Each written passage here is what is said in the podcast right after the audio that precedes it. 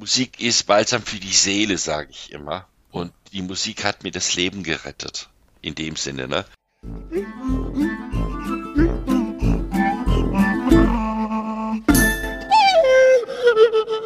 Heute am Pfingstmontag habe ich einen Gesprächsgast im Wachsaal. Online hinzugeschaltet ist Stefan. Hallo Stefan. Hallo. Herzlich willkommen hier zu diesem Podcast.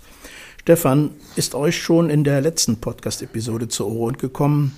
Dort hat er ein Gespräch mit Dr. Peter Spindler auf einer DGSP, SGSP-Tagung in Altschabitz zur Transformation forensischer Psychiatrie in Deutschland geführt und schon viel über seine Biografie gesprochen. Wir sind uns erstmals dort auch begegnet, hatten uns locker verabredet. Heute möchte ich dir, Stefan, erst einmal meinen großen Respekt entgegenbringen für deine Offenheit und Bereitschaft, so öffentlich über das Thema forensische Psychiatrie zu reden.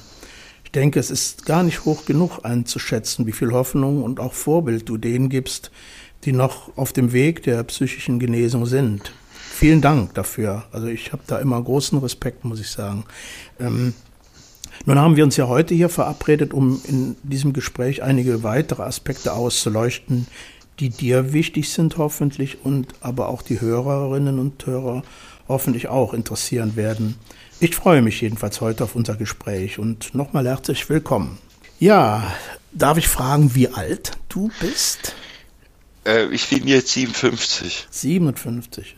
Ich würde gern zu Beginn nochmal mit dir über die Zeit im sogenannten Maßregelverzug reden. Ähm, das, obwohl ich vor vielen, vielen Jahrzehnten auch äh, darin gearbeitet habe, da hat sich ja sicherlich vieles verändert heute, äh, kann ich mir trotzdem immer so diese andere Seite, wenn man da eben nicht rauskommt, überhaupt nicht so vorstellen. Ich finde ja diesen Begriff Maßregelvollzug ja auch ein bisschen harmlos. Ne? Das ist ja eigentlich, ich meine, manche sagen sehr drastisch Psychoknast oder so, das ist sicherlich auch nicht die feine Art, aber äh, meine Frage geht dahin, welche Strategien hast du denn mit der Zeit ähm, entwickelt, um in so einem Umfeld wie den Maßregelverzug, also ganz geschlossener Psychiatrie, äh, ja, zu überstehen? ja, das ist, das ist eigentlich eine gute Frage. Ich glaube, dass ich mein ganzes Leben lang irgendwie immer fremdbestimmt gewesen war bis zu einem gewissen Zeitpunkt. Ich war vor der Maßregel ja vier Jahre in Haft gewesen und bin dann äh, 91 in die Maßregel gekommen ähm, für mich war das irgendwie Neuland. Was ist Maßregelvollzug? Was bedeutet das? Hm. Ähm, bei einer Haftstrafe weiß ich, dass ich nach einer gewissen Zeit entlassen werde. Und hier hatte ich mir erhofft, naja, machst vielleicht zwei Jahre Therapie und dann kannst du nach Hause gehen. Hm. Irgendwie. Und äh, aus den zwei Jahren sind dann 14,5 Jahre geworden. Ich habe das gar nicht so einschätzen können und ich habe das auch gar nicht so für mich jetzt persönlich abschätzen können, was da alles so auf mich zukommt. Ich kann mich noch an den ersten Tag erinnern, als ich nach Eichelborn gekommen bin. Ich fand das irgendwie, ja, komisch nicht unbedingt, aber war es anders als äh, Haft. Man mhm. konnte den ganzen Tag auf dem Flur rumlaufen. Ähm, es gab anderes Essen als in der Haft. Also das war schon mal. Ne, so also besser dann, oder? Besser ja, besser oh, auf jeden oh. Fall. Ich bin dann auf ein Viermannzimmer direkt gekommen hm. und äh, die Leute, die da waren, die waren da schon ein bisschen länger und ich habe alle gedacht, ich hatte erst gedacht, boah, es sind die alle hier abgedreht irgendwie, die Menschen. Hm. Das hat sich dann auch bewahrheitet. Es war schon eine andere Welt, in die man eingestiegen ist. Ja.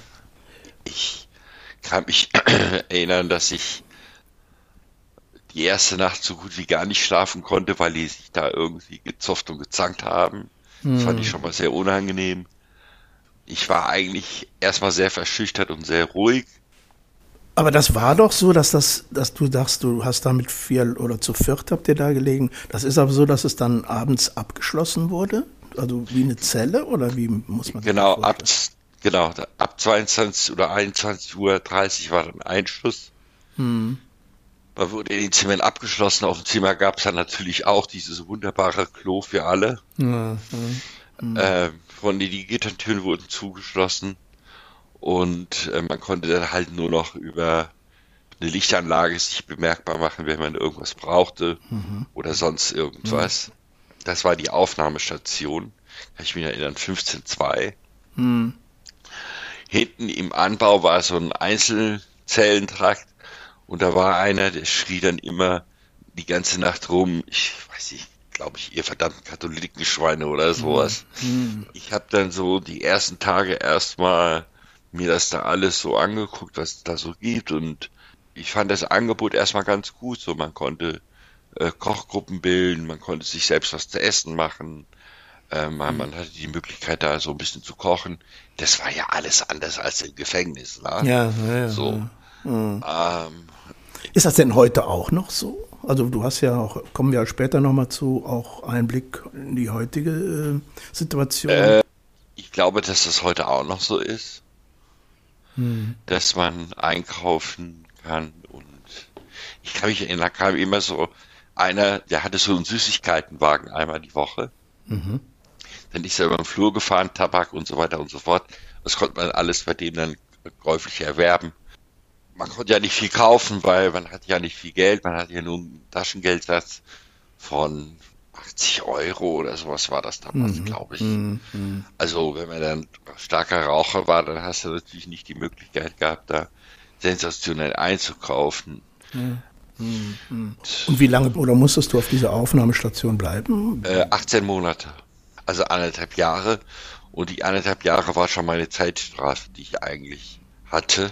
Ja, ja. Und äh, ich wurde dann nach Haus 31 verlegt. Das ist also äh, äh, relativ hoher Sicherheitsstandard, den die da haben. Hm. Ich habe das auch nicht verstanden. Ich mit meinem kleinen Pipi-Delikt. Hm. Äh, Alles in, in Eichelborn, ne? War das? Genau, genau. Wir ja, sind ja. in Eichelborn, hm. genau. Hm. Ich wurde dann nach 31 verlegt. Von 31 wurde ich nach Haus 44 verlegt. Haus 44 ist ein Haus für Menschen, die extrem Minderbegabung haben. Wusste ich hm. auch nicht, was ich da sollte. Hm. Von Haus 31 wurde ich dann nach Haus 44, nee, Haus, ich weiß gar nicht mehr, wie das hieß. Hm. Ist auch egal. Auf jeden ja, Fall war das ein offenes Haus. Also jetzt war ich dann fast dreieinhalb Jahre, fast vier Jahre in der Maßregel. Ich habe sehr schlechte Erfahrungen gemacht. Ich habe auch ein paar gute gemacht. Und dann war dann 1995 ja, 91 bin ich rein, 95 hatte ich dann die Möglichkeit, ein Praktikum zu machen, 94, 94, 95 war das da? Mhm. Genau, 94, 95, so die Dreh. In einem Altenheim, außerhalb der Maßregel. Mhm. Dieses Praktikum habe ich dann begonnen. Ich war dann als Praktikant in der Altenpflege angestellt. Muss ich vielleicht vorher sagen, ich bin durch eine Kirchengemeinde bin ich an diese Leute geraten, die mhm. dieses Altenheim betreiben. Und die haben mir gesagt, ja klar, kannst bei uns Praktikum machen, kein Problem und so. Mhm. Dann war ja äh, dann der Mord passiert in Eichelborn. Das, das, wissen ja ganz viele, dass dieses Kind da um das Leben gekommen ist. Mhm. Und dann wurde alles zurückgefahren. Also Praktikumstelle weg, alle zurück hm. keiner mehr raus. Das war ganz hm. schlimm, die Zeit. Ja, ja. Ich hatte ja immer so mit Kirchengemeinde hatte ich ja früher immer sehr viel zu tun, weil mir das immer sehr viel Halt gegeben hat. Ich komme auch mal da auch darauf zu sprechen, dass, dass es ja auch die Möglichkeit gab, für mich Musik zu machen. Und ich hatte in den 80er Jahren, Ende der 80er, Mitte 80er, Ende 80er Jahren, einen sehr netten Menschen kennengelernt, ganz zufällig. Christian Löhr, hm. der christliche Popmusik machte. Musik, die er machte, die gefiel mir. Ich hatte dem damals noch nicht so die Bedeutung zugemessen, was es doch für mein Leben bedeuten sollte. Hm.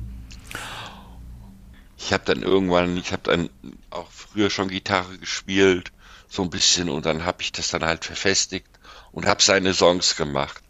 Mhm. Und äh, diese Songs sind nicht nur darauf getrimmt, du musst jetzt an Gott glauben und das ist wichtig, sondern da sind auch ganz viele Songs drauf, die dir einfach Halt geben. Ja. ja, du hast mir das schon mal so angedeutet, da habe ich auch mal reingehört in äh, einige Songs. Hm, ich kann mir vorstellen, was du.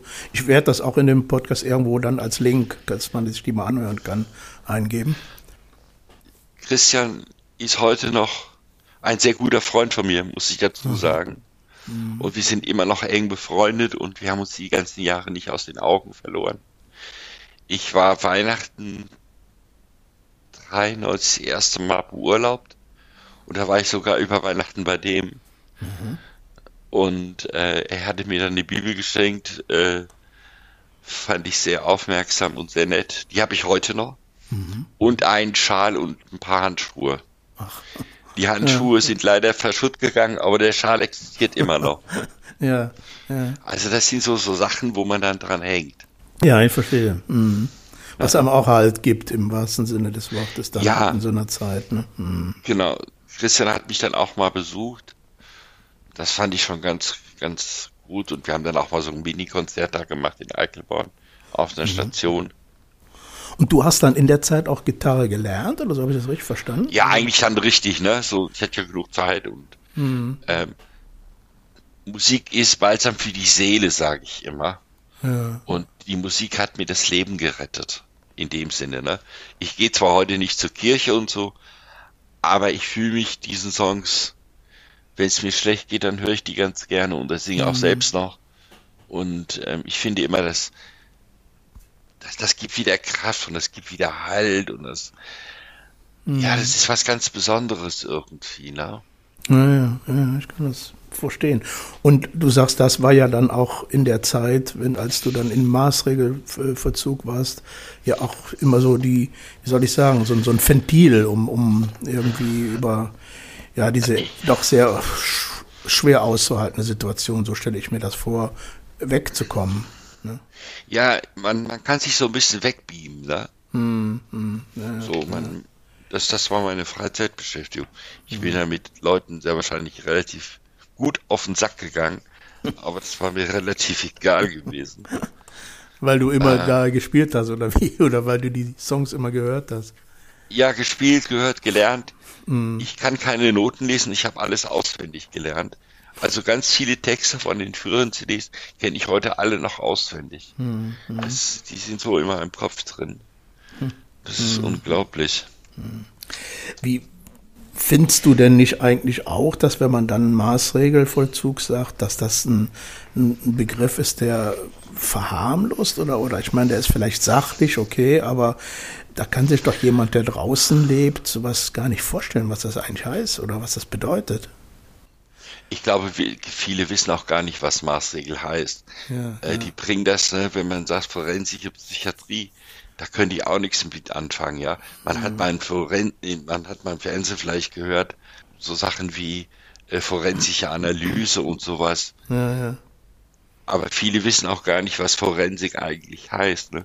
Und das Problem heute ist ja, dass es oft eben einfach verwechselt wird äh, oder alles gleichgesetzt wird mit ja. Psychiatrie, Psychiatrie, aber das ist ja leider. Das ist, das ist es nicht. Nein. Nein, nein, nein. Das ist ein, ganz großer Unterschied. Ja. Also von der Allgemeinpsychiatrie habe ich nicht so viel kenne und mhm. Ahnung. Das muss ich tatsächlich auch an der Stelle ganz deutlich sagen. Mhm. Ähm, ich, mein Metier liegt eher so in der forensischen Psychiatrie. Da kenne ich mich besser aus ich habe auch so keine Probleme mit Depression oder mit hm, anderen Sachen gehabt oder Schizophrenie oder so. Ja, ja. Das ist, das ist auch, ich weiß nicht. Aber ist das so eine andere Welt? Spricht man, wenn man da im Maßregelverzug ist, äh, auch es über ist, diese andere ist, Psychiatrie? Es ist eine andere Welt, weil ähm, du bleibst und die anderen gehen. Ja, ja. ja also im integrierten Maßregelvollzug war ja früher so, dass auch allgemein psychiatrische Patienten drunter waren. Und wenn die dann gegangen sind und sie wiederkommen, dann sagst du, bist ja immer noch da. Ja. Mhm. Ja, so. Das, das ist schon ein Unterschied, finde ich. Ne? Aber man hat es schon mitbekommen auch, ne? Da, dass, dass, dass da noch eine andere Psychiatrie war, weil das ist ja oft auf demselben äh, Klinikgelände ja, natürlich. und so weiter. Hm. Natürlich, natürlich. Als ich in Eichelborn war, da war das noch gar nicht so abgeschirmt wie jetzt und, und so streng und hm. ähm, so, so, so, so wuchtig mit den Zäunen. Ja, es gab einen Zaun, aber hm. der das war eigentlich leicht zu überwinden. Ne? Sind ja heute so Hochsicherheitstrakt irgendwie, ne? Das ist aber ja, wenn man heute Eichelborn betrachtet, dann bin ich froh, dass ich da nicht mehr bin. Hm. Hm. Weil das sind null Chance. Das muss man sich, das muss man sich auch mal im Kopf zergehen lassen. Die Menschen, die dort leben heute und untergebracht sind. Ähm, es gibt viele, die Ausgang haben, ja, mhm. aber es gibt auch viele, die keinen haben. Und dann werden die von, mit dem Bulli von Schleuse zu Schleuse gefahren. Und wenn es so drei Meter oder fünf Meter sind, da muss extra ein Bulli geordert werden. Der kommt dann in den Bulli rein, in die Schleuse und wird es an einer anderen Schleuse wieder Ey, was ist das? Ja, ja, ja. Ehrlich. Hm. Das ist doch un menschenunwürdig. Auf jeden Fall, ja. Und das heißt nur aus Sicherheitsgründen in Anführungszeichen, als ob da eine permanente Gefährdung vorliegt. Ne? Da ist nur ein Bulli für bestellt. Und zwei Fahrer und der Pfleger. Hm. Und die fahren dann von Schleuse zu Schleuse. Das Schleuse macht die ganze Tag im Gelände. Schleuse heißt, dass das so, wo man dann in einen anderen Trakt kommt oder in einen anderen. Ja, das ist so, so, so, so, so ja, muss dir vorstellen, wie, wie so ein Gitter. Hm. Ne, das ist alles vergittert und dann gehen da vorne die Türen auf, da kommt der Bulli rein, wird wieder abgeschlossen, dann wird derjenige runtergebracht zum Bulli, dann steigt er da rein, dann wird wieder die Schleuse aufgemacht, dann fahren sie bis zur nächsten Schleuse, dann wird wieder alles aufgemacht, Bulli rein, alles zugemacht. Das ist ein Haufen Aufwand. Unfassbar. Anstatt eben mit ihm darüber zu laufen. Ja, ja. Äh, nein, wird nicht gemacht. Ne? Wie du sagst, das ist ja so eine hochgefahrene Sicherheit äh, und übertrieben hochgefahren. Äh, wenn man sich vorstellt, wir waren ja auf der Tagung äh, da auch zusammen in, in, Altschabitz und ich werde ja in den nächsten Folgen noch darüber mehr berichten, dass es ja so Transformationsansätze, also einfach Veränderungen innerhalb der forensischen Psychiatrie in Deutschland gibt. Wenn man sich vorstellt, das alles soll abgeschafft werden oder Stopp, Baustopp jeder neuen Forensik. Das wäre ja ein anderes Universum, wenn man das sich vorstellt, wenn von deiner Schilderung her, wie es jetzt da aussieht, oder? Also ähm, ich glaube, wenn man wenn man andere Möglichkeiten findet, Menschen, die nicht diesen Stand, hohen Sicherheitsstandard brauchen, anderswertig runterzubringen, hm. dann werden mindestens zwei Kliniken leer. Hm, hm. Ja, also wir, wir müssen, wir müssen mehr. Es, es gibt sicherlich auch Menschen, die diesen Standard brauchen, keine Frage. Es gibt auch ganz gefährliche darunter, ist überhaupt nicht das Ding. Aber muss es unbedingt immer eine Klinik sein, die neu gebaut wird, die Millionen von Euros kostet hm. und was dann noch für einen Rattenschwanz hinten dran hängt? Ich finde immer, wir müssen eher gucken, dass wir Wohneinrichtungen für diese Menschen kriegen, die diesen Standard nicht brauchen. Hm. Die wieder zu integrieren in die Gesellschaft, dass die eine Chance haben auf ein eigenes Leben wieder. Hm. In welcher Form das auch immer aussehen sollte. Ne? Also ich, ich weiß nicht, ob die Zuhörer wissen, wie das ist, wenn man jahrelang weggesperrt ist hm. und äh, dann rauskommt, äh, man muss sich erstmal wieder zurechtfinden, wenn man das überhaupt schafft. Hm. Ja, man ist ja so hospitalisiert, man ist ja, man ist ja in einer ganz anderen Welt ne, untergebracht. Ne? Das hat hm. ja nichts mit der Realität zu tun.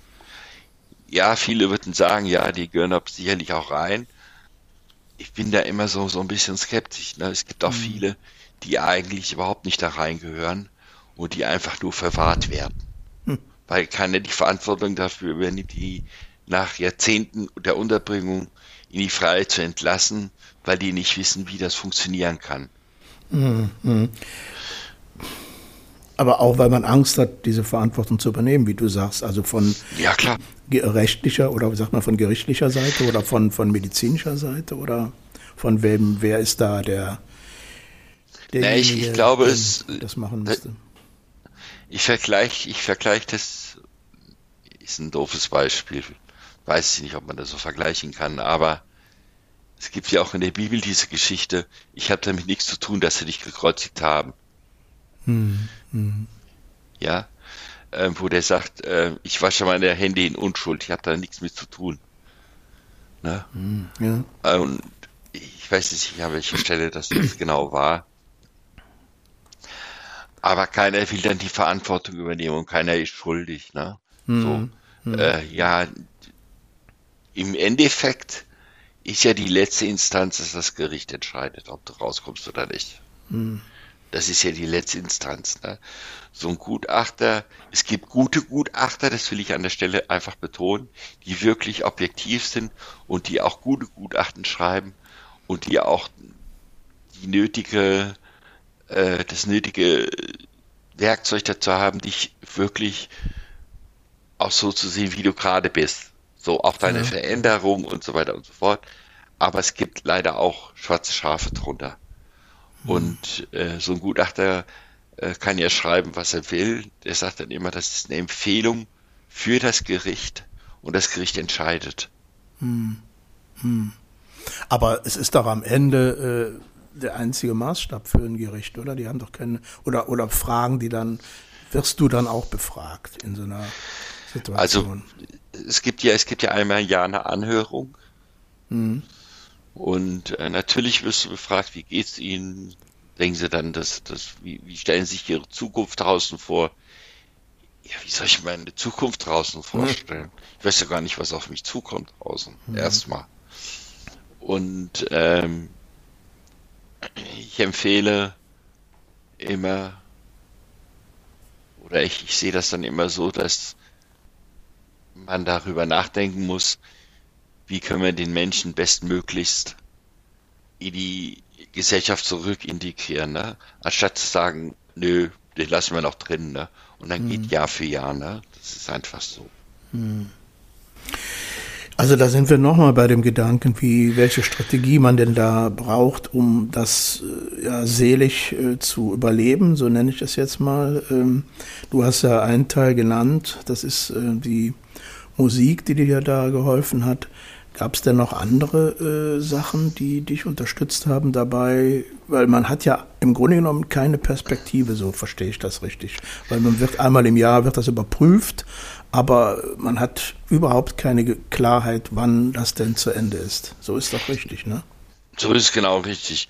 Ähm, ich glaube, eine Strategie gibt es eigentlich in dem Sinne nicht, sondern man schwimmt einfach mit. Mhm. Äh, man macht das, was von einem verlangt wird und irgendwann resigniert man auch, dann macht man halt, äh, dann sagt man ja, ja zu allem und ah ja, nein, nein zu vielen Sachen. Aber im Endeffekt ähm, vergeudet man seine Zeit. Ne?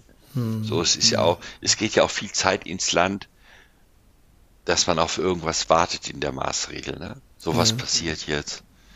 Die Hälfte der Zeit deiner Unterbringung verbringst du wirklich mit Warten. Kann ich durch tausend Therapeuten wechseln und Stationswechseln immer wieder von vorne beginnen, hm. weil das bringt mich nicht weiter. Sondern es müsste eigentlich an der Stelle äh, genau die Situation sein, wo man dann sagt, ja, wie weit sind Sie? Ne? Ich habe mit den Kollegen gesprochen, wir machen da jetzt weiter. Aber der Therapeut sagt ja dann immer, ja, ich muss sie erstmal neu kennenlernen und bla bla bla bla bla. Mhm. Und äh, ich glaube, man hat überhaupt gar kein Ziel vor Augen irgendwie für sich. Ne? Mhm. So, man, man dümpelt da Jahr für Jahr durch und ja, dann kommen mal so Sachen wie, äh, ja, wir denken drüber nach, dass sie beurlaubt werden. Ja, ganz toll.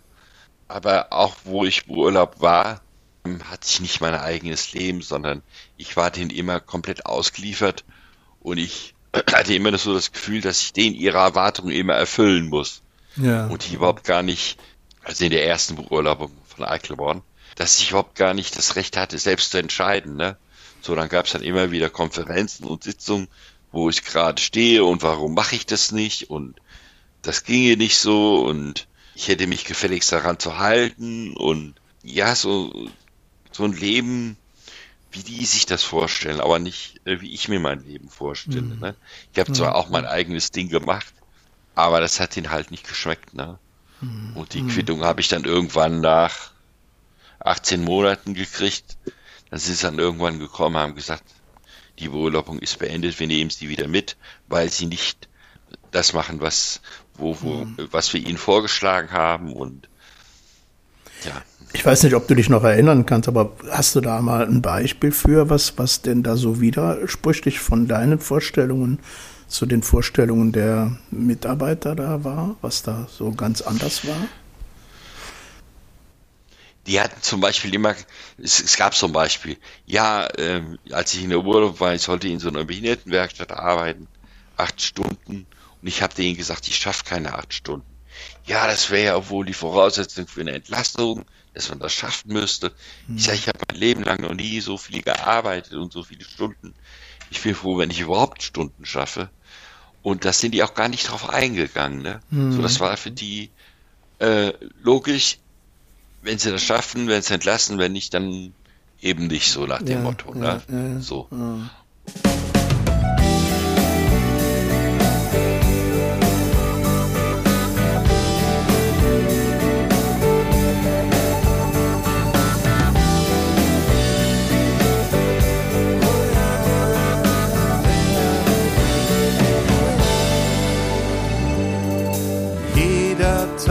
Schenkt neue Möglichkeiten. Leben steckt voller Gelegenheiten und weckt in uns geniale Ideen, weil Türen offen stehen. Leben hat so viele bunte Seiten, wundersam und oft nicht zu begreifen und bringt uns beides Freude und Leid sind wir dafür bereit. Aus Lust am Leben und aus Respekt davor fragen wir, was wichtig ist und richtig ist für uns. Aus Lust am Leben, aus Faszination suchen wir seinen Sinn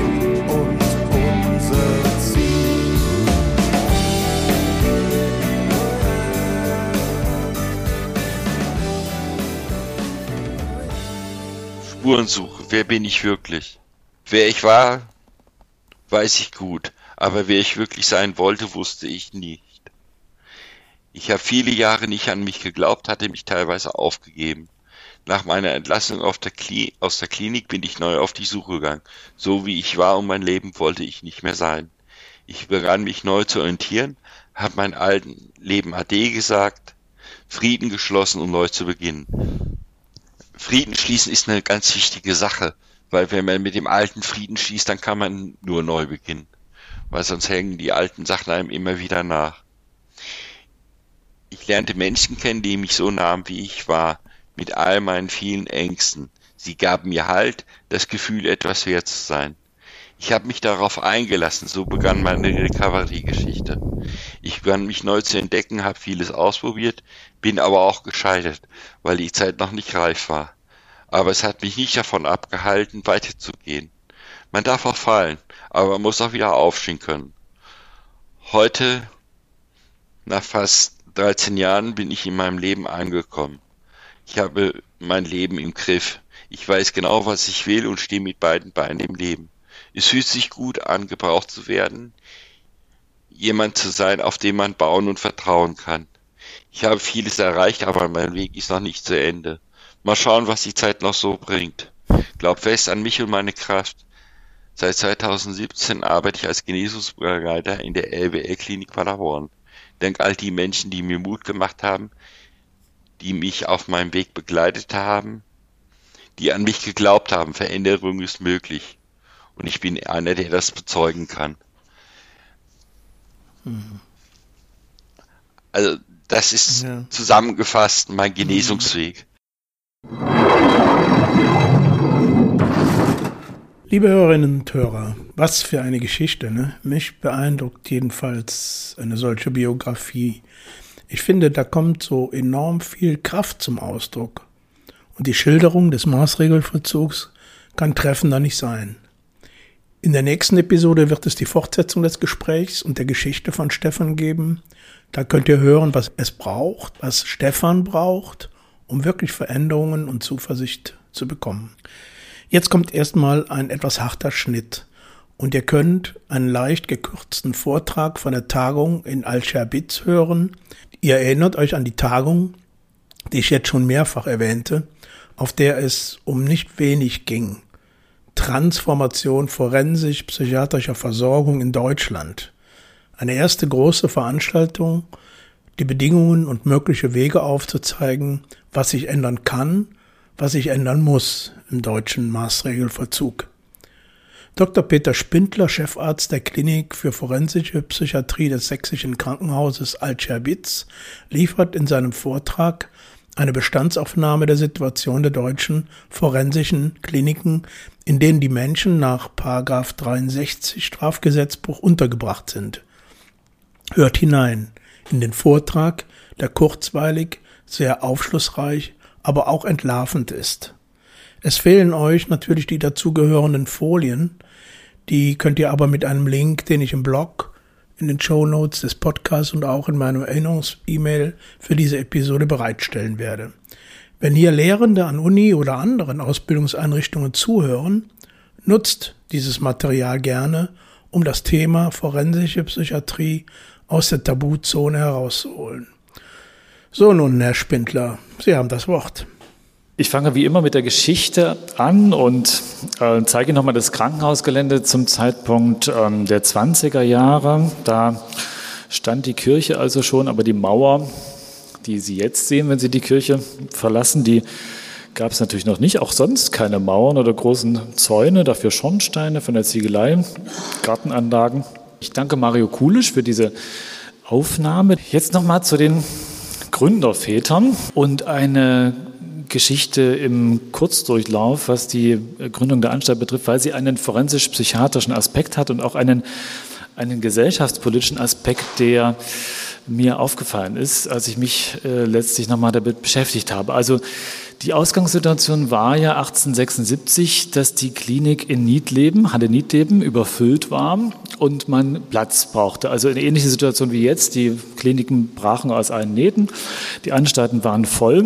Heinrich Damerow ist vielleicht der bekannteste der drei. Das war der damalige Klinikdirektor von Halle Niedleben. Äh, wahrscheinlich auch der überregional bekannteste. Die DGPPN beruft sich auf ihn als Gründervater und er war damals Gründungsredaktor der Allgemeinen Zeitschrift für Psychiatrie und psychische Gerichtsmedizin, wie es damals auch hieß. Also damals war die Forensik noch mit drinne, auch im Titel der großen Fachzeitschrift.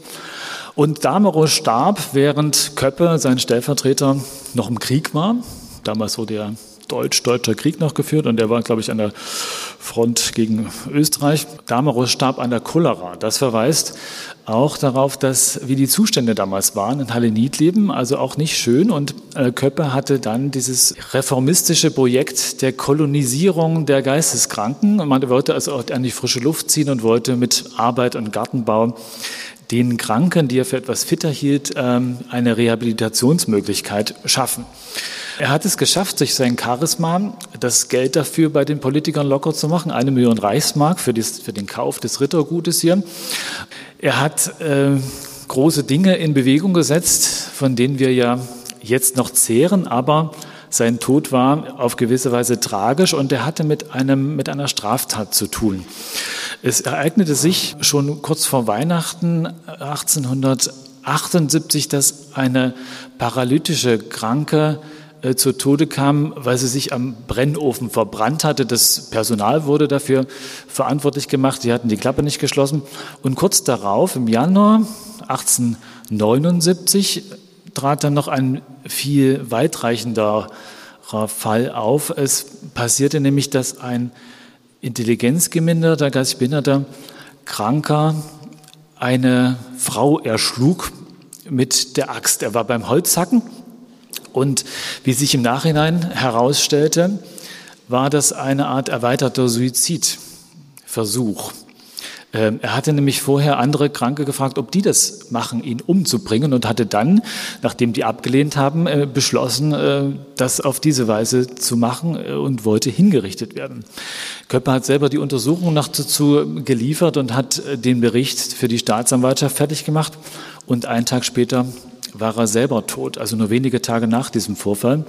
Er hatte sich eine Überdosis Morphium gespritzt.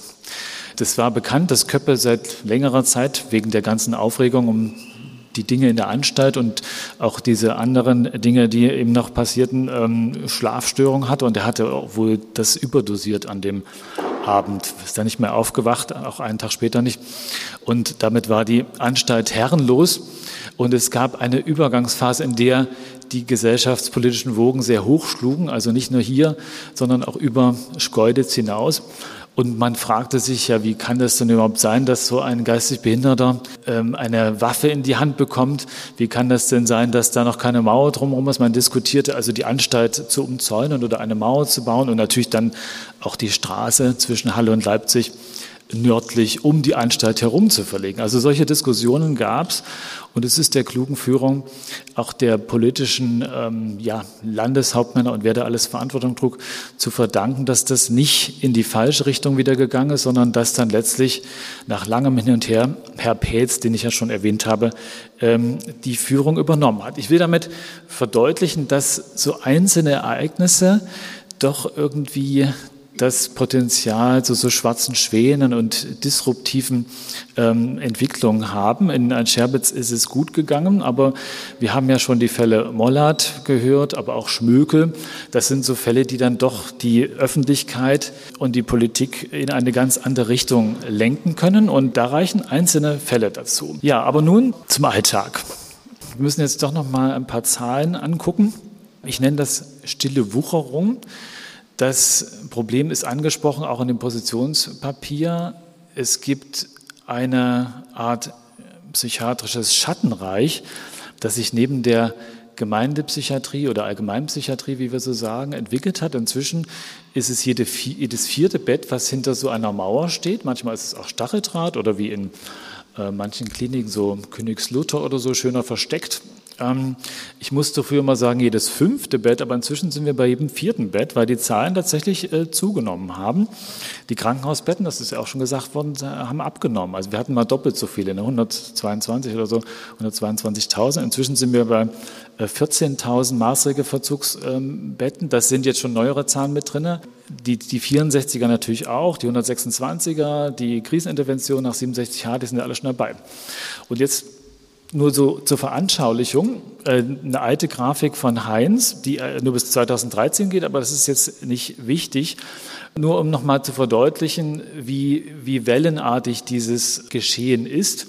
Das ist ja auch schon angesprochen worden heute Morgen von Heinz Kammerer, dass es da verschiedene Zeiten gibt und äh, diese Entwicklung unterschiedliche Ausprägung hat. Also in den 80er Jahren, die gelben Balken, das sind die 63er, die ähm, blauen, das sind die 64er äh, war das noch moderat und dann gab es einen ziemlichen Anstieg. Und jetzt haben wir so eine Art Plateauphase erreicht, wo die Plätze, zumindest im 63er-Bereich, zwar einigermaßen stabil sind, aber trotzdem klagen die Kliniken alle, dass sie voll sind, rappelvoll. Also wir haben auch einen Rekordstand erreicht mit 120, jetzt teilweise 122 Patienten. Bei einem 100 Prozent Belegung wäre 90 Patienten. Das ist also ein landesweites oder ja, bundesweites Phänomen. Man sieht auch hier, und das ist nach wie vor so, dass der dynamischere Teil dieser Entwicklung der 64er-Bereich ist. Da wird ja dann Christoph Hieronymus gleich noch was zu sagen. Hier bei den Ländern kann man sehen, da gibt es Länder, die haben sogar abgebaut an äh, Betten. Es gibt äh, welche, wo es mehr geworden ist, aber der 63er-Bereich, der ist eigentlich ziemlich konstant geblieben. Also da kann man äh, sich wundern darüber, wo das eigentlich herkommt, diese, diese starke Überbelegung, weil die 63er-Zahlen geben es zumindest jetzt in diesen letzten zehn Jahren nicht so richtig her. Dann kann man natürlich auch den Anteil untergebracht auf die Bevölkerung noch angucken. Das hatten wir auch schon gehört. Und da gibt es eben diese Verdopplung seit 1985. Das hat sich also entwickelt. Die Plätze, wenn man das jetzt mal vergleicht, also Bettenplätze, die wir oder die, die vorgesehen sind in, in Italien, äh, diese neuen REMs, die da geschaffen worden sind, da hat man einen Platz pro 100.000 pro Bevölkerung jetzt vorgesehen. Also das ist, wäre dieses Modell, was Hans Kammer ja auch angesprochen hat, einfach die Ressourcen zu begrenzen und zu sagen, wir haben nur so viele. Das werden wir morgen noch von Frau Carofilio hören, äh, dass es da aber auch nicht äh, rund läuft. Da gibt es also, ich glaube, ein Drittel Wartezeiten und die warten dann halt im Gefängnis oder zu Hause auf ihren Remsplatz. Das ist also aber eine ganz andere Hausnummer als jetzt bei uns 17,5 pro 100.000 Einwohner oder eben in, in, den 80er Jahren noch äh, die Hälfte davon. Wenn man jetzt nochmal über die Bundesländer guckt, sieht man auch, dass das ziemlich inhomogen ist. Also auch hier relative Bewegung. Da verweise ich mal auf diesen Balken von Sachsen. Da sind also die 63er Belegung, das sind die roten Balken. Da sind wir also in Sachsen an der unteren Grenze in der Bundesrepublik Deutschland. Bei den 64ern im Übrigen auch ziemlich weit unten. Das heißt, Sachsen hat bezogen auf die Bevölkerung eine ziemlich geringe Unterbringungsquote, also die geringste. Bei den Stadtstaaten ist es tendenziell ein bisschen mehr. Bei den Ostländern ist es tendenziell ein bisschen weniger. Da kann man sagen, ja, Demografie, aber wie schon angesprochen, das erklärt es nicht alleine. Also auch der Unterschied zwischen Sachsen und Sachsen-Anhalt ist erheblich. Zwischen Bayern und Baden-Württemberg ist etwa genauso. Das war sogar mal doppelt so viel zwischen Bayern und Baden-Württemberg und Sachsen und Sachsen-Anhalt. Also das kann man nicht nur damit erklären. Und dann die Verweildauer haben wir ja auch schon angesprochen. Da gibt es auch eine enorme Spanne. Wir sind zum Durchschnitt bei acht Jahren bezogen jetzt nur 63 natürlich. Allgemeinpsychiatrie 23 Tage, das ist Faktor 100. Ja, also wir haben 100 mal mehr Zeit und ähm, das führt natürlich zu der äh, mathematischen Überlegung schon, warum sind wir denn so langsam und warum sind die so schnell? Das könnte man ja irgendwie, das könnte sich ja aufeinander zubewegen eigentlich. Ja, aber auch da die, die Spanne ziemlich breit. Da gibt es also ähm, Länder, und das ist jetzt interessant, wenn man die blauen Balken anguckt, das sind also Unterbringungsdauern bei Beendigung der Maßregel. Da gibt es also Länder wie Nordrhein-Westfalen, wo man ungefähr zehn Jahre auf dem Buckel hat, wenn man rauskommt. Und es gibt äh, Länder, wo das weniger ist. Und es gibt Länder, wo es ausgeglichen ist. Das, das sieht man auch, welche Länder sozusagen welche Dynamik haben. Das muss man sich natürlich von Jahr zu Jahr angucken. Aber es gibt die Tendenz, dass sozusagen die Alt- oder die, die lang untergebrachten äh, tendenziell abgebaut werden, aber auch nicht überall gleichmäßig. Und da gibt es eben auch diese, diese großen Unterschiede. Sachsen sehen Sie ja auch relativ moderat in der Mitte. Und wenn man sich dann noch guckt, äh, anguckt, wie das unter den Kliniken ist, dann ist das auch nochmal, ich gehe nochmal zurück hier, die Verweildauern innerhalb der ähm, Länder sind auch sehr unterschiedlich. Es gibt ähm, die Klinik in Weißenau, die mir versichert hat, dass sie bei dreieinhalb Jahren Unterbringung sind. Das wäre also der untere ähm, Rand. Ähm, wir in Sachsen sind äh, nicht schlecht. Wenn man als Scherbitz das mal anguckt, das sind aber jetzt noch Zahlen, die, die noch jünger sind von 22. Da hätten wir jetzt Stichtag äh, Ende 22 bei 3,7 Jahren Unterbringungsdauer. Das ist schon recht niedrig im Bundesschnitt, bei den Entlassungen 4,48. Das ändert sich aber auch von Jahr zu Jahr immer mal. Aber da gibt es also auch enorme Unterschiede. Es gibt auch Männer-Frauen-Unterschiede. Frauen bleiben im Durchschnitt auch nicht so lange.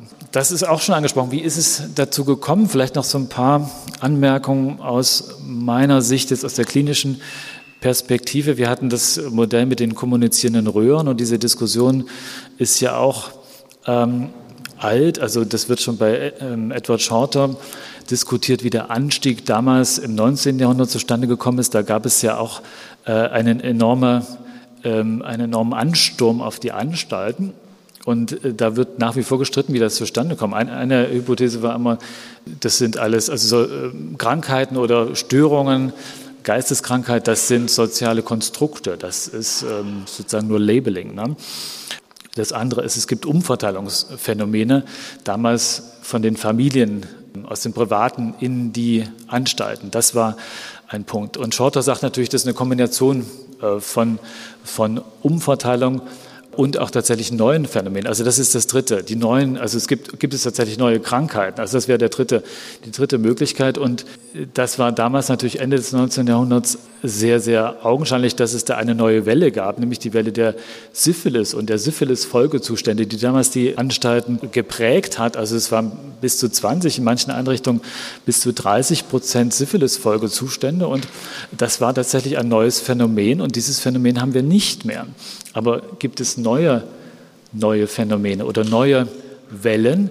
Und da muss man ganz klar sagen, derzeit gibt es tatsächlich eine neue Welle und das ist die Migration. Das hat Herr Traub ähm, in, der Reichenau gut ausgearbeitet, dass die aktuelle Welle, vor allem bei den 126er Unterbringungen, eine Migrationswelle ist.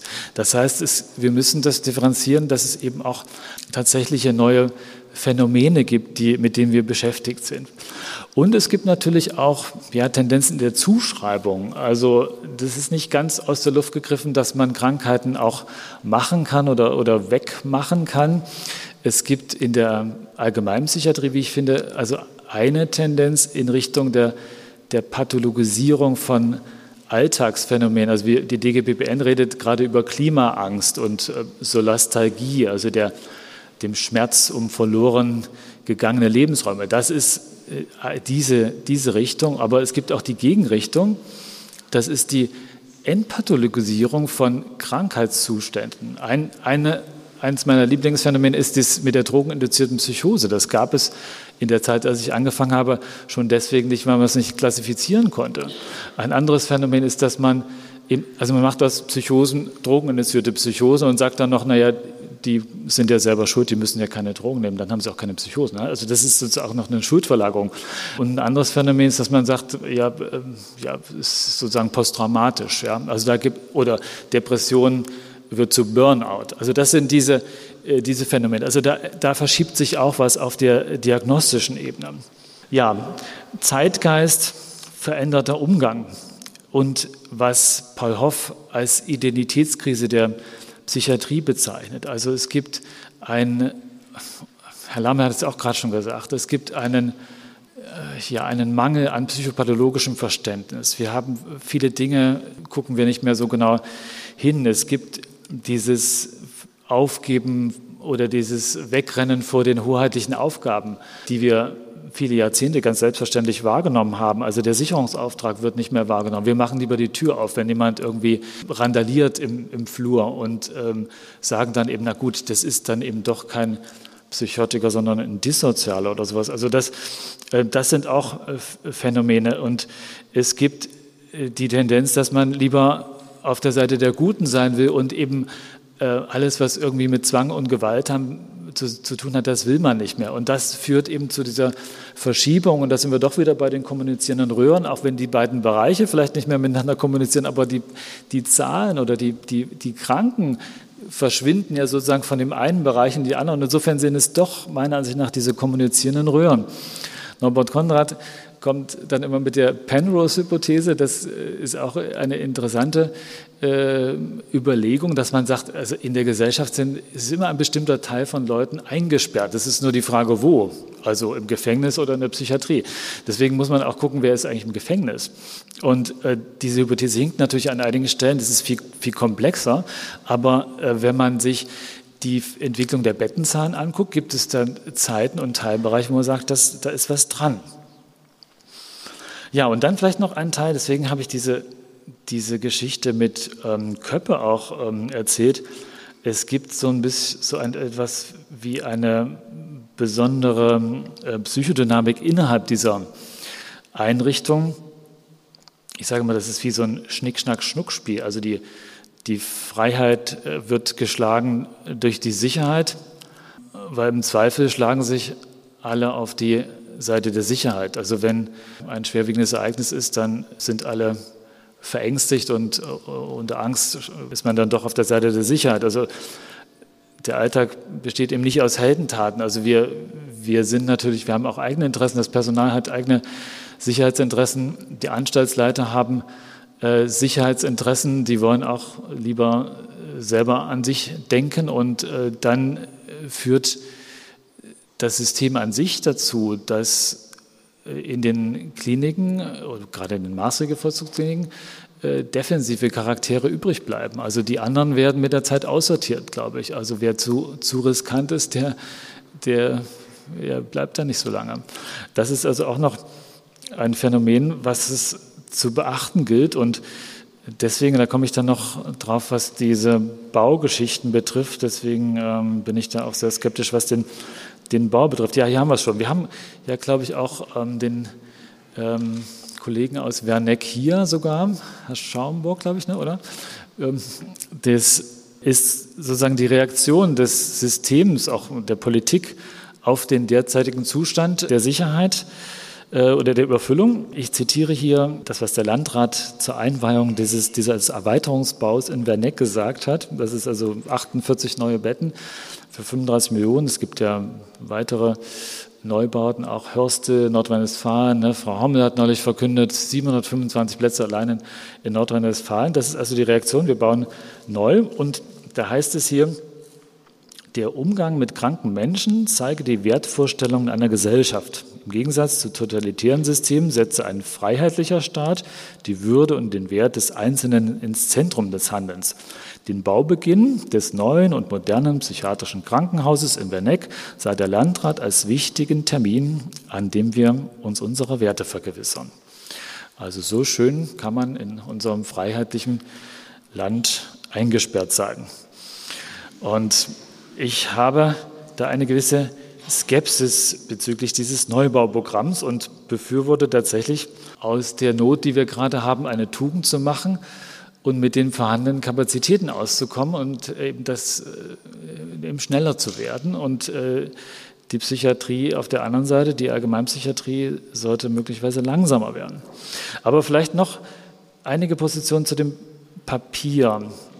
Ich finde den radikalen Vorschlag insofern gut, dass er geeignet ist für die Debatte, weil er führt automatisch dazu, sich, sich zu überlegen, ja, wie ist es denn eigentlich, wenn wir nicht mehr da sind? Also wer kann es denn besser machen? Wo kann es denn besser passieren? Wie kann man es besser machen? Also das ist, glaube ich, wirklich ein wichtiger Impuls, der durchgesetzt wird. Ich habe aber meine Zweifel, ob nun jetzt das, dem Recht auf Krankheit auch noch das Recht auf volle Schuld folgt und was daraus dann passiert. Ja. Beim 2021 denke ich, man könnte eher über den 21 denken, ob man den vielleicht äh, als entbehrlich betrachtet.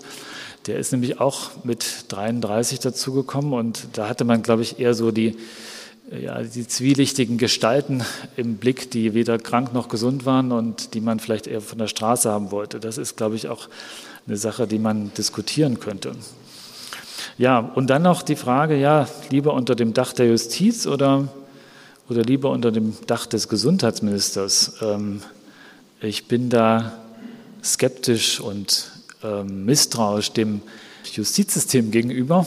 Ich erinnere daran, dass es in Italien genau andersrum lief. Also der, der Beginn der italienischen Reform war, dass man die maßregel Vollzugskliniken aus dem Justizsystem raushaben wollte. Die unterstanden nämlich dem dem Justizministerium und äh, die wollten zum Gesundheitsministerium. Das haben sie auch geschafft und haben sie dabei dann eben ganz weggenommen und stattdessen diese REMS gemacht. Das haben wir ja dann morgen noch. Mein Plädoyer statt für eine Abschaffung ist das Plädoyer für eine Wiedervereinigung der psychiatrischen Krankenhäuser, zumindest der gemäß 63, mit der allgemeinen Gemeinde- und Gefängnispsychiatrie im Sinne einer stärkeren Verzahnung.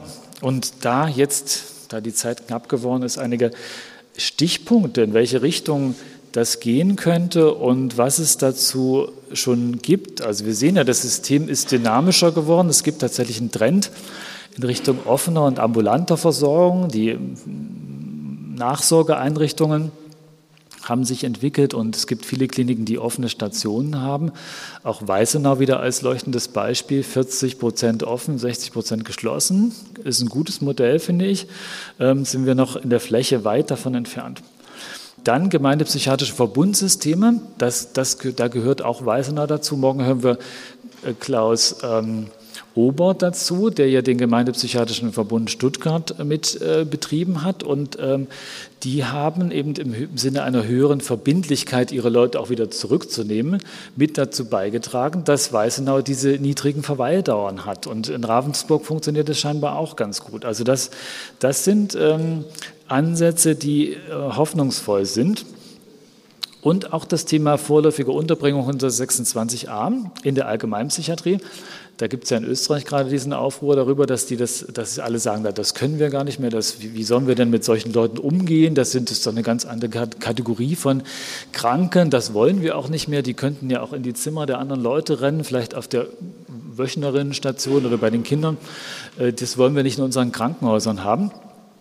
Es gibt aber in Deutschland gibt es natürlich auch Streit darüber, aber wir haben Ulf Künstler hier unter uns aus Hamburg West und äh, ich habe von ihm gehört, dass es jetzt inzwischen in Hamburg losgeht. Also Hamburg äh, nimmt äh, Asklepios, wohlgemerkt, ja, nimmt 126a-Patienten und will auch äh, 63er-Patienten, die schon länger da sind, äh, in die Allgemeinpsychiatrie zurücknehmen. Ich finde, das ist ein interessantes Modell und geht in Richtung Wiedervereinigung, in Richtung stärkerer Verzahnung wieder.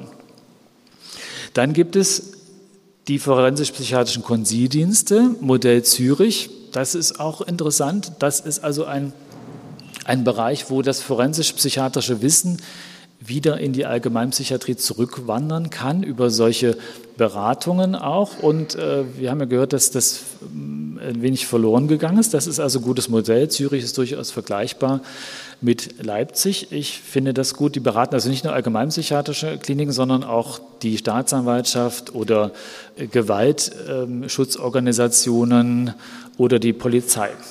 Dann die Präventionsstellen. Das ist ja im Moment der der Verkaufsschlager von Bayern. Ich hatte da immer so eine gewisse Skepsis, weil ich dachte, da, da wird so eine forensisch-psychiatrische Parallelspur gebaut. Inzwischen äh, gibt es das aber auch an den, an den Landeskrankenhäusern. Also Lohr macht das jetzt auch und es wird jetzt flächendeckend gemacht. Die haben es also ins PsychKG geschafft und Frau Hommel hat jetzt in äh, Nordrhein-Westfalen auch verkündet, dass sie das auch wollen. Also Präventionsstellen. Und ich finde das eine gute Sache, wenn die an den allgemeinpsychiatrischen Krankenhäusern angebunden sind. Ja, und Attraktivität, da bin ich wieder bei Hans Kammeyer. Das will keiner mehr machen, wenn, wenn man nur noch der Schließer ist oder der Folterknecht oder von außen wahrgenommen. Das Fach muss irgendwie attraktiv sein und diese Aufgabe muss attraktiv sein. Und ich denke aber, dass sie eigentlich attraktiv ist und ich glaube, auch bei jungen Leuten ist die Begeisterung dafür genauso stark, wie, wie sich für Flüchtlingshilfe zu engagieren. Aber es muss irgendwie eine anerkannte und als relevant wahrgenommene Tätigkeit sein, die man da macht. Und dann glaube ich, ist das auch wieder was, wo, wo wir Leute finden. Aber wir werden keine Leute finden, die dort arbeiten, wenn das in dieser negativen Ausprägung fortbesteht. Ja, deswegen also nochmal meine Unterstützung für den DGSP-Vorstoß, keine Neubauten zu machen. Damit bin ich auch schon am Ende und erinnere an das, was die Psychiatrie-Enquete 75 schon über den Bereich der forensischen Maßregelvollzugskliniken gesagt hat, nämlich dass sie eine Schlusslichtposition einnehmen und dass es nicht sein kann, dass jemand nur weil er eben eine Straftat begangen hat als psychisch Kranker, dann eben auch noch ähm, aus dem Versorgungssystem ausgeschlossen werden soll. Vielen Dank für Ihre Aufmerksamkeit.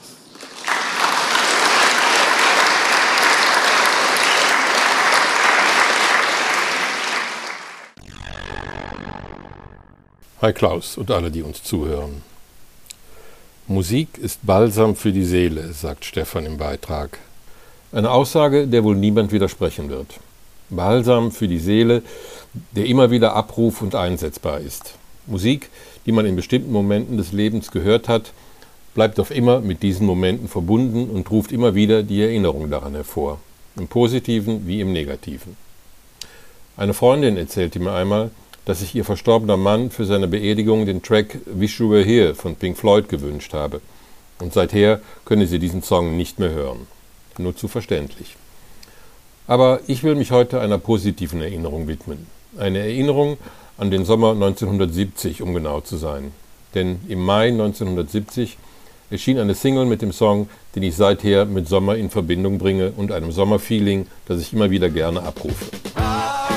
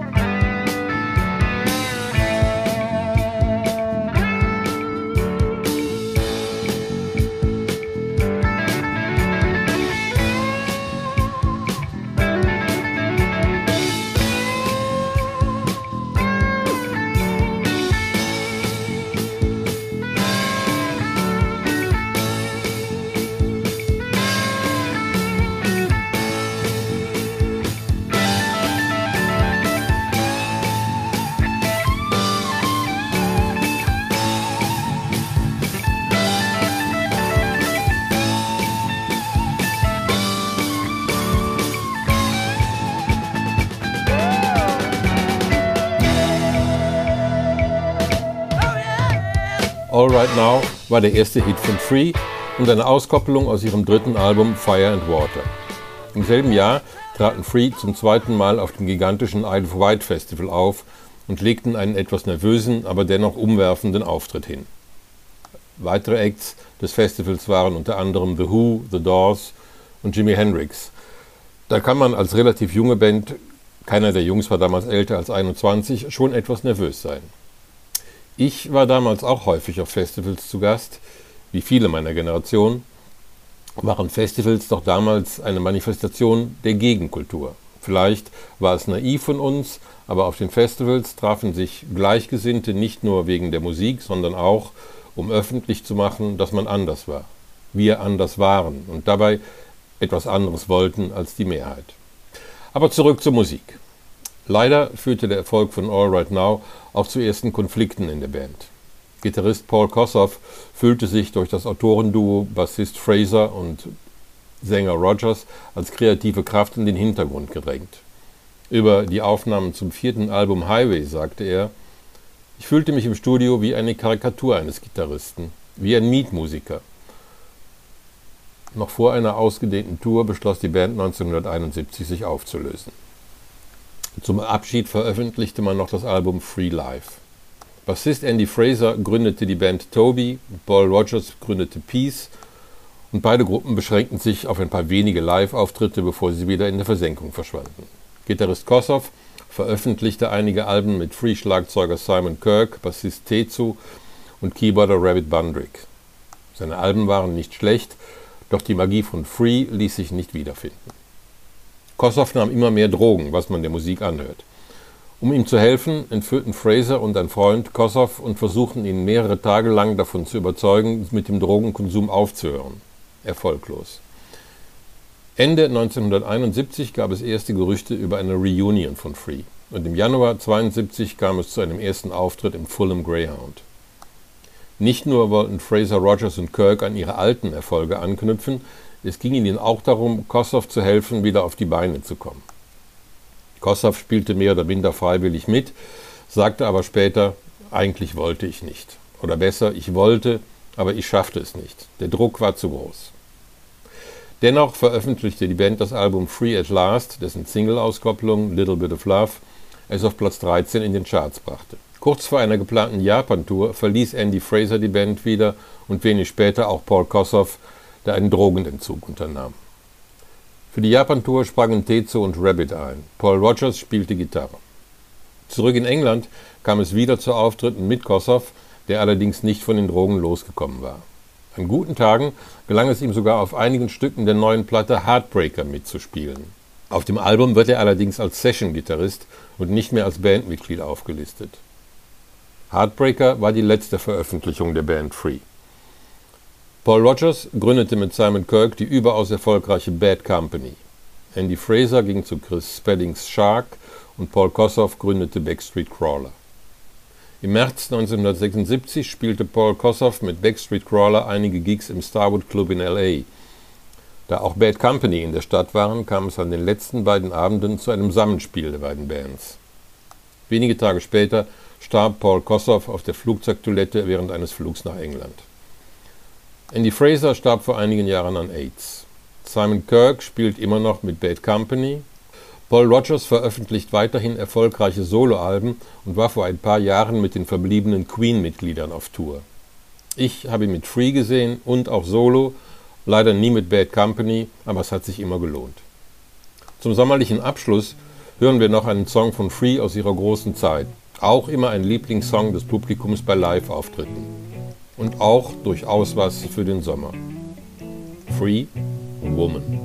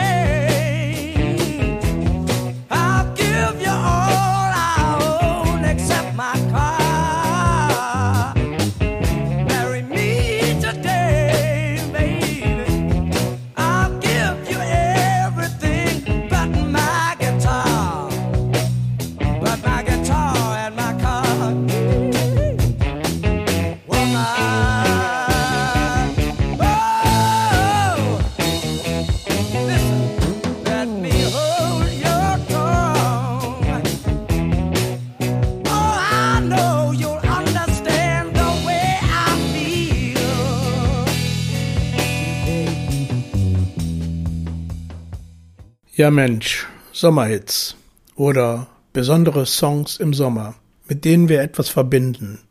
Könnten wir mal eine Extrashow machen, obwohl mir manchmal schon die Quecksilbersäule im Hals stecken bleibt bei Hitze und Dürre.